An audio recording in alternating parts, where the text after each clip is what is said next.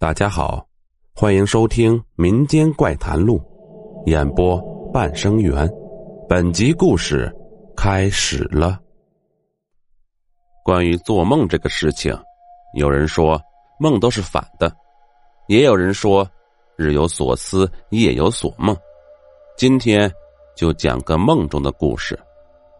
我记得奶奶曾经和我讲了这样一件事：奶奶的大哥。也就是我的舅爷舅奶家，有一个女儿叫兰子。我的这位兰子姑姑啊，长得虽然不是很漂亮，但是也很讨喜。那一年，在她身上就发生了一件差点祸害整个村子的祸事。话说有一天，兰子姑姑就做了一个梦，梦里面有一个白衣公子，对她很好。给了他很多好吃的，并告诉他，不许把这件事情告诉家里的大人。从那天开始，姑姑从早晨起来一整天也不怎么吃饭。舅爷就问姑姑：“不饿吗？”姑姑就是笑笑，也不说话，只是常常对着镜子打扮自己。舅爷本来就心粗了些，没觉得有什么。舅奶也觉得本来就是十八九岁的大姑娘了，爱打扮也正常。吃的少，也许是因为爱美，所以舅爷舅奶都没放在心上。就这样过了半月之后，有一天夜里，舅奶晚上起夜上厕所，可是还没等他出去呢，就听见窗沿下边有人说话。舅奶就奇怪了，想着大半夜的谁不睡觉。跑自己家窗沿下面说话呀！一翻身坐起来，一摸自己的身后面，凉凉的，心想：这篮子哪儿去了？难道也是上厕所去了？于是穿上鞋呀，就往屋外走。边走边听见有人说话，听声音就是篮子的，心里就很担心。走到屋外，并没有看到其他人，只有篮子一个人。在屋檐下的台阶上坐着，闭着眼睛在那儿自言自语，这可把舅奶给吓坏了，赶紧跑了回去叫醒了舅爷。夫妻俩匆忙出去，看见自家闺女自言自语的嘀嘀咕咕，赶忙叫着姑姑的名字。姑姑被喊醒了，睁开眼睛看见自己的爹妈，然后发现自己在外面坐着，于是就跟着爹妈回了屋里。舅奶不停的问：“他在和谁说话？”姑姑就是不说，只是说自己梦游了，走出去的。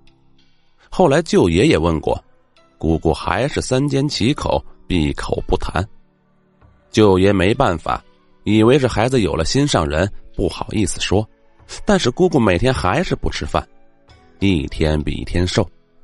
一天半夜里，又听见姑姑在外面说话，舅奶开始觉得不对劲了。越想越觉得不对，毕竟在这山沟沟里头，村里那些年轻人都认识。于是舅奶就开始逼问兰子姑姑。姑姑一看瞒不住了，就一五一十的说了，说在梦里有一个翩翩公子，每天都来找她聊天，给她点心吃。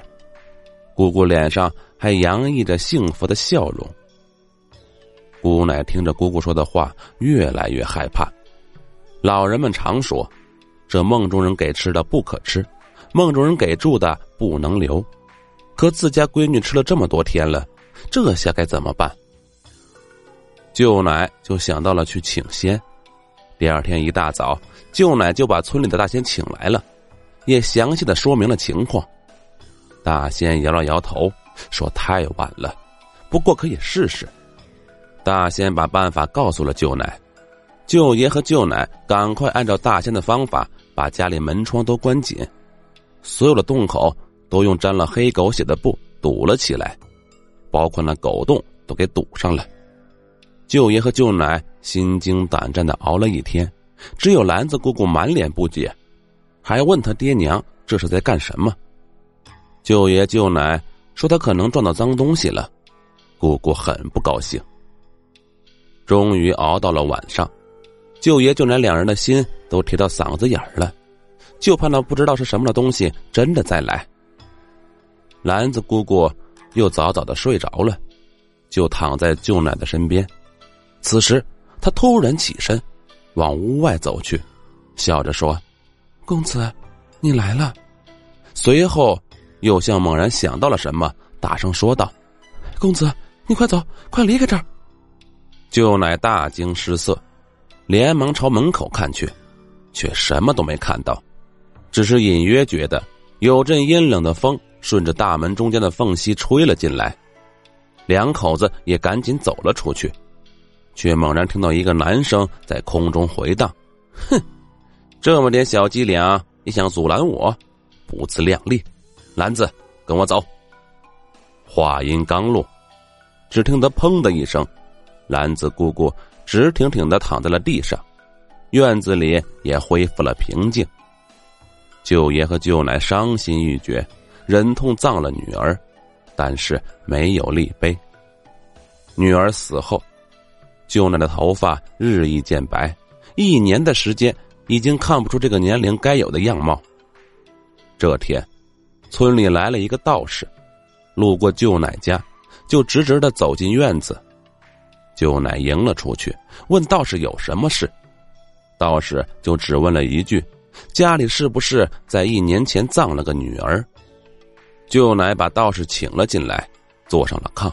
虽然疑惑，但还是把女儿的事说了一遍。道士一听，慌忙站了起来，叫舅奶准备糯米、清水。黑驴蹄子，让舅奶叫上村里的青壮年，带路去了兰子姑姑的坟包。挖开了坟包，正午的时候，道士下令开了棺，大家不禁后退了几步。只见兰子姑姑的尸身一点都没有腐烂，脸上还隐隐泛着红光。道士立刻动手，头和脚放上黑驴蹄子，盖上棺盖。装糯米的碗里填上清水，倒扣在棺盖上，吩咐那几个青壮年立刻用土埋上。舅奶早已吓坏了，不说话也不动。道士拉了舅爷舅奶回了家，家里围满了人。道士开口道：“狐妖乱世，人死复生，祸患不断。”原来，兰子姑姑被狐妖取了性命后，想让姑姑尸变。能持续在人间作乱，所以给姑姑的尸身带进去了一丝妖气。当初入了兰子姑姑的梦中公子就是狐妖。按照道士的吩咐，十天后又开了棺。这回兰子姑姑只剩了一具白骨，大家才松了一口气。舅奶回家后，久久不能言语。而后没几年，舅奶也随了女儿去了。只剩舅爷一个人孤苦的生活。奶奶说：“梦中人给吃不可吃，梦中人给床不能留，这是老辈流传下来的规矩，不可破。”好了，本集故事播讲完毕。如果喜欢，请点个订阅。我们下集再见。